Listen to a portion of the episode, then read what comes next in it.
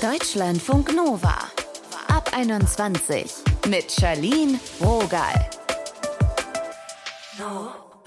Mi, mi, mi, mi, mi, mich stört was. Vorschlag, Perspektivwechsel, ist doch alles gut. Nee, vielleicht nicht. Vielleicht sollten wir uns trauen, etwas zu wagen. Unser Thema heute, Mut, wenn wir mit Ende 20 neu starten. Ihr hört dazu einen Psychologen, wie wir Risiken bei diesem Schritt abwägen können. Und ihr hört auch Vanessa. Sie hat Architektur studiert und in dem Bereich erfolgreich gearbeitet.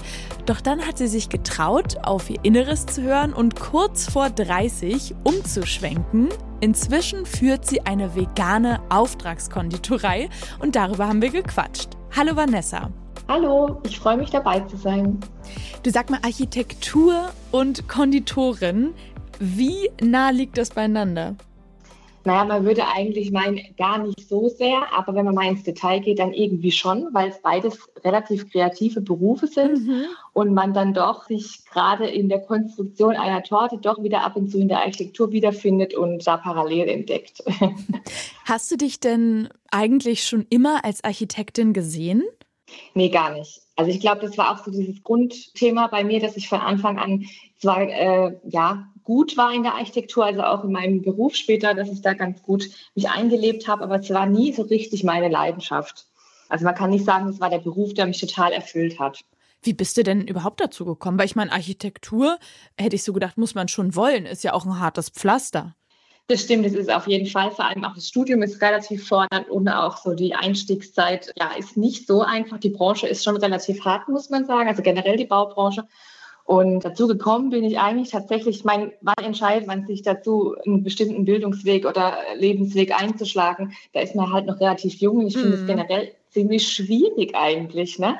Sich dafür irgendwas zu entscheiden, so was man das ganze Leben dann machen möchte. Das finde ich schon ganz schön krass eigentlich. Voll, eigentlich immer Und, so Sprung äh, ins kalte Wasser. Irgendwie ja dann doch. Genau, ne? ja. ja. Genau. Und ja, man weiß vielleicht als junger Mensch noch gar nicht so genau, wo möchte ich denn hin oder was interessiert mich eigentlich so richtig, weil neben der Schule ist ja meistens eh nicht so viel Platz, was auszuprobieren oder zu gucken. Und äh, ich bin dann über Freunde, die dann tatsächlich auch sich für die, den Studiengang interessiert haben, dazu gekommen. Und man hört ja immer Architektur, das ist auch ein gut bezahlter Job vielleicht. Mhm. Und äh, ja, aber eigentlich auch kreativ und dann irgendwie bin ich da reingerutscht, genau. Ich stelle mir jetzt vor, du hast in dem Bereich gearbeitet, das lief alles ganz gut und irgendwie hat dann was in dir geschlummert. Was war das und wann bist du dem nachgegangen? Ja, also so ähnlich war es tatsächlich ich habe in dem Beruf gearbeitet und habe nebenbei privates Hobby für mich entdeckt, zu backen. Mhm. Also das war eigentlich tatsächlich auch durch die Umstellung auf das vegane Leben. Also ich habe das einfach mal ausprobiert einen Monat lang und bin irgendwie dabei geblieben und musste natürlich dann auch oder wollte dann natürlich irgendwann auch mal einen Kuchen essen oder eine schöne Torte. Und das ist vegan. Vor acht Jahren war das äh, noch relativ schwierig gewesen, tatsächlich. Äh, voll. da ja, ja. bekommen. Ne? Also heute gibt es ja echt schon einige Alternativen, aber damals gab es halt wirklich noch gar nichts. Und ähm, ja, dadurch bin ich zu dem Hobby gekommen und habe mich da irgendwann so reingefuchst, dass es jedes Wochenende nur noch ums Backen ging und ich total verrückte Sachen ausprobiert habe und halt eben aber vegan. Genau. Was heißt verrückte Sachen? Naja, eigentlich würde man ja denken, man fängt so mit einem Streuselkuchen an. Das habe ich bestimmt auch gemacht. Aber ich habe irgendwann auch versucht, dann Macarons zu machen. Ah. Die, wenn man so ein bisschen weiß, ne, bestehen eigentlich komplett nur aus Eiweiß. Mhm. äh, also vom Huhn, vom, vom, genau, vom ganz normalen Ei. Und das war dann schon ein bisschen tricky. Aber es gibt für alles Mittel und Wege. Du hast dann also deine Hobbybackkünste ausgebaut. Wann kam aber der Switch zu ich mache jetzt Tabula Rasa, alles auf Null und ich mache das jetzt professionell? Ja, also das Hobby hat sich dann irgendwann so weit entfalten, dass ich dann irgendwie echt gedacht habe, boah, das, das erfüllt mich total, das macht mir echt Spaß und da muss man noch mehr was machen können, auch weil das Umfeld total begeistert war. Und ich habe mich dann parallel so ein bisschen informiert und in Deutschland ist es nicht so einfach, ähm, einfach Kuchen zu verkaufen, sondern man braucht einen Konditormeister dafür, dafür tatsächlich. Also ist ein mhm. Handwerk, ein geschützter Beruf. Und ich habe dann über eine Ausnahmebewilligung bei der Handwerkskammer mehrere Prüfungen gemacht, tatsächlich auch so ein bisschen, wie man es von das große Backen und so kennt, mit Jury und Vorbacken. Und ähm, genau, dadurch bin ich jetzt Konditorin für vegane Buttercremetorten und Cupcakes. Langes Wort. Und genau, habe mich dann entschieden, diesen Weg zu gehen und tatsächlich mein eigenes Atelier aufzumachen und einfach mal zu gucken, was passiert. Es gehört ja schon einiges dazu, aus einem sicheren, ich sag jetzt mal auch sehr angesehenen Job einfach auszusteigen. Wie hast du das für dich verhandelt? Ja, also da muss man dazu sagen, ganz ausgestiegen bin ich ja tatsächlich erstmal nicht. Also die Idee war eigentlich, ich versuche es mal nebenberuflich zu starten, mhm. wobei man natürlich dann trotzdem irgendwann gucken muss, wann macht man den Switch oder wie geht es da weiter. Aber für den Anfang war mir diese Sicherheit vom festen Arbeitsverhältnis dann doch schon noch wichtig. Klingt ist ja gesund, auch eine finanzielle ja. Frage. Ne? Total. Genau, ist einfach auch eine finanzielle Frage. Also es ist einfach natürlich dann wenn man keine Stammkunden hat und noch nicht so ein richtiges Geschäft das am Laufen ist, dann ist es einfach auch echt schwierig sonst. Und ähm, genau, aber auf der anderen Seite war tatsächlich, muss man wirklich auch zugeben, die Architektur immer so ein bisschen auch ja, mit Leid verbunden. Also es hört sich jetzt übertrieben an, ne? aber es war teilweise tatsächlich einfach so, dass ich gemerkt habe, das ist einfach nicht der richtige Job für mich. Der macht mich auch teilweise wirklich unglücklich. Mhm. Und dann ne, war dann dieser Druck oder die Motivation aus dieser ja, Nichterfüllung heraus tatsächlich auch sehr stark, ne? der dann antreibt. Warst du manchmal auch so ein bisschen eingeschüchtert, wenn du vielleicht dich verglichen hast mit anderen, die schon, ja, Kuchen backen, weiß ich nicht, seit 20 Jahren oder so? Ja, also das ist, glaube ich, sowieso in unserer Zeit jetzt mit Social Media, das ja sehr groß ist und wo man sehr viel unterwegs ist, dann doch äh, sehr schwierig, sich dem zu entziehen. Mhm. Also man vergleicht sich dann irgendwie ja doch schon teilweise. Ne? Aber ich finde es immer total wichtig und das habe ich auch so ein bisschen lernen müssen in den letzten Jahren, da bei sich zu bleiben und einfach zu wissen, zum einen zeigt man auf Social Media oder generell nach außen immer nur gern das, was halt schön ist. Und ähm, zum anderen hat jeder seinen eigenen Weg. Also ich glaube, man kann sich schwer mit anderen einfach vergleichen, weil kein Weg ist gleich. Was für Herausforderungen haben dich am Anfang begleitet? Also bei mir war es ja ganz, ganz krass, dass tatsächlich die erste Corona-Welle damals direkt mit der Anmietung meines Ladens oh, meines Ateliers äh, begann doch. Mm. Das war wirklich aufs Datum fast genau, Februar 2020. Und ich habe dann ähm, die Anmietung des Ladens zwei Monate nach hinten verschieben können. Aha. Und noch ein bisschen Bedenkzeit gefordert. Und äh, man wusste ja damals noch gar nicht, was auf einen zukommt, die nächsten, ja, mittlerweile fast drei Jahre. Und ähm, habe dann echt den Sprung ins kalte Wasser gewagt und habe gesagt, nee, ich mache es jetzt einfach und guck. Und es war aber schon vor allem ja, das erste Jahr extrem schwierig, weil dann die, eben die Lockdowns auch waren. Dann äh, waren keine Hochzeiten, was ja ein Riesenthema bei Konditoreien ist. Und äh, Workshops biete ich ja auch an, also Torten- und Cupcake-Workshops. Und auch die konnten halt einfach nicht stattfinden damals. Also von daher, ja, schlechter Start erstmal eigentlich. Mhm. Sehr viele Herausforderungen und Überraschungen. Genau, ja. Wie wurdest du da unterstützt? Also gab es in deinem Umfeld vielleicht Menschen, die auch gesagt haben, Mann, wieso bist du nicht dabei geblieben? War doch alles super. Ja, also die gab es vor allem auch am Anfang viel. Ne? Also niemand konnte so richtig verstehen, warum er von der Architektur zur Konditorei geht. Das ist ja schon eigentlich, ja, schon ein Risiko auch. Mhm. Und, ähm, aber man muss tatsächlich sagen, als es dann äh, soweit war und sie gesehen haben, was ich da alles angestoßen habe, schon war vor allem meine Familie echt ein Riesenrückhalt. Die haben mich immer unterstützt, auch bis heute unterstützen sie mich in allem, was, was geht. Und ich glaube, das ist auch total wichtig, wenn man gründet oder einen neuen Lebensweg einschlägt, dass man ja so ein bisschen Unterstützung von außen hat oder vom Umfeld, weil das teilweise dann, wenn es mal richtig stressig wird, dann doch echt notwendig ist auch. Ne? Also das war schon ein guter Pluspunkt. Glaubst du, dass für dich dieser Schlenker über die Architektur dazugehört hat? Um zu wissen, was du wirklich willst? Oder wünschst du dir manchmal, du hättest das von Anfang an schon so gemacht? Das ist wirklich eine schöne Frage. Tatsächlich glaube ich, das gehört dazu mit der Architektur. Zum einen, weil es mich doch schon relativ geformt und geprägt hat, auch, dass man viele Hürden überwinden muss. Also der ganze Weg bis hierhin war einfach auch trotzdem im Arbeitsleben viele Hürden, die mich aber auch so gestärkt haben, dass ich das jetzt in der Selbstständigkeit einfach auch wirklich mit zu Nutzen machen kann. Wenn du mal jetzt so zurückschaust, welchen Tipp würdest du dir selber geben, als du noch am Anfang standest? Ja, das werde ich tatsächlich öfters gefragt und ich kann immer nur wieder sagen, aufs Bauchgefühl hören. Also das ist echt was, was immer wieder auftaucht, auch im normalen Arbeitsalltagsleben. Die Bauchgefühlentscheidungen sind immer die richtigen. Also wenn sich vom Bauch nicht richtig anfühlt, irgendwas, dann ist es es einfach auch nicht. Das sagt Vanessa von Life is Better with Buttercream. Danke dir. Dankeschön, war schön mit euch.